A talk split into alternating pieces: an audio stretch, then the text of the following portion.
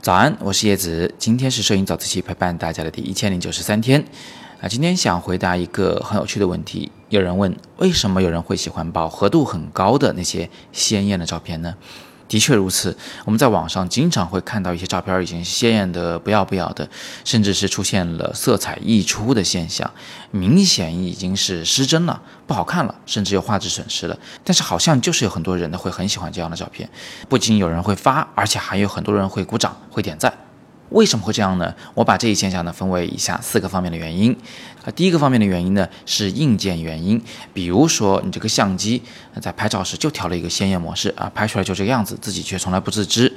比如说你的屏幕从来就是色彩偏灰的，饱和度偏低，你就了这块灰灰的屏幕去修片，在这块屏幕上把颜色调的正常了，那别人看起来它就已经是鲜艳过度了，这是硬件方面的原因。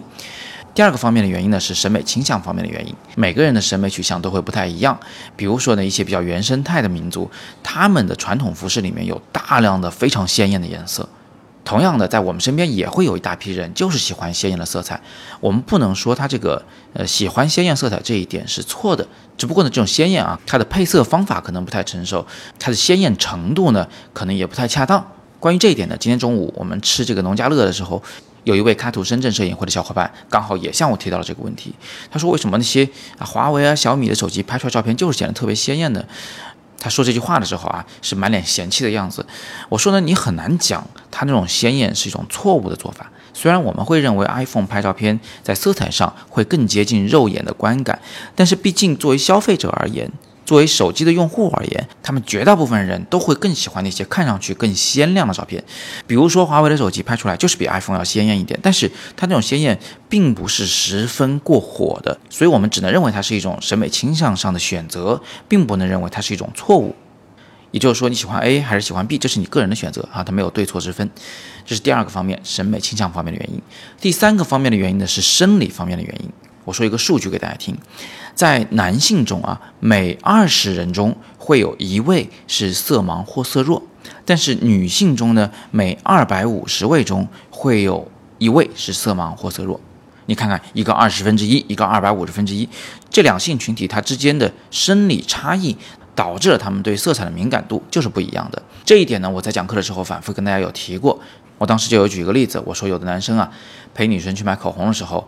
那么多口红架在架子上，男生眼里只有三种颜色啊，粉色、红色、紫色、呗，还能有什么颜色？但是女性眼中的口红就不一样了，每一支都不一样。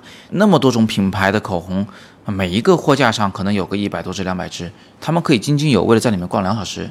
所以说，从统计数据上来讲，女性就是比男性对色彩的敏感度要更高一些，能品味更细微的色彩变化。而如果你对更细微的色彩变化很敏感，那你就不一定要去追求鲜艳啊这样简单粗暴的一个色彩值。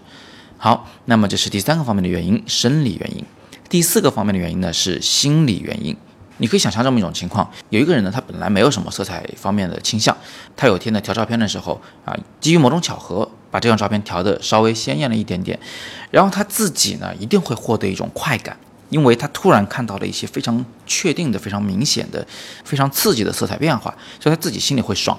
那与此同时呢，他如果把这个照片发出去，假设他身边的人也喜欢这种非常鲜艳的照片的话，他会获得很明确的正向鼓励。哇，你的照片色彩好好看呢！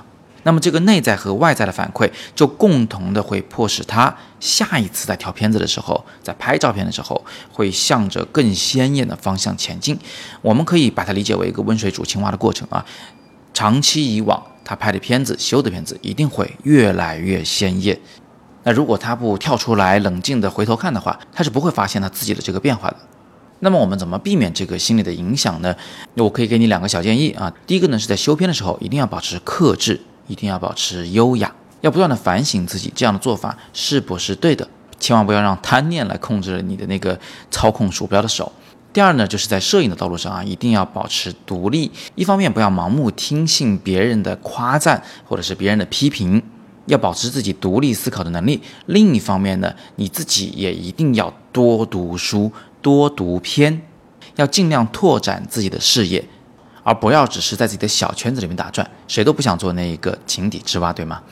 好，那最后我再强调一点啊，以上我说的所有问题呢，都是针对那种颜色鲜艳的过了头的照片。但是我们并不能认为只要是颜色鲜艳就是错误的做法。鲜艳的颜色呢，也不失为一种风格，关键是这种风格啊是否能足够的成熟，是否足够的自圆其说。好，那今天我就根据这位同学的问题啊，想到了这么多，陪大家随便聊一聊。今天呢，我已经是在香港了，明后天的主要任务呢，就是在香港迪士尼乐园陪孩子玩一玩，然后我们会回到湖南株洲、湖南长沙，最后回到北京。如果你有更多的摄影问题呢，欢迎在底部向我留言。所有的留言都是由我自己审批的，所以我都会看得到，我会择机回答你的问题。同时呢，也欢迎你把今天的早自习内容发给你的朋友们看一看，跟他们一起来分享你的收获。今天是摄影早自习陪伴大家的第一千零九十三天，我是叶子，每天早上六点半，微信公众号“摄影早自习”，不见不散。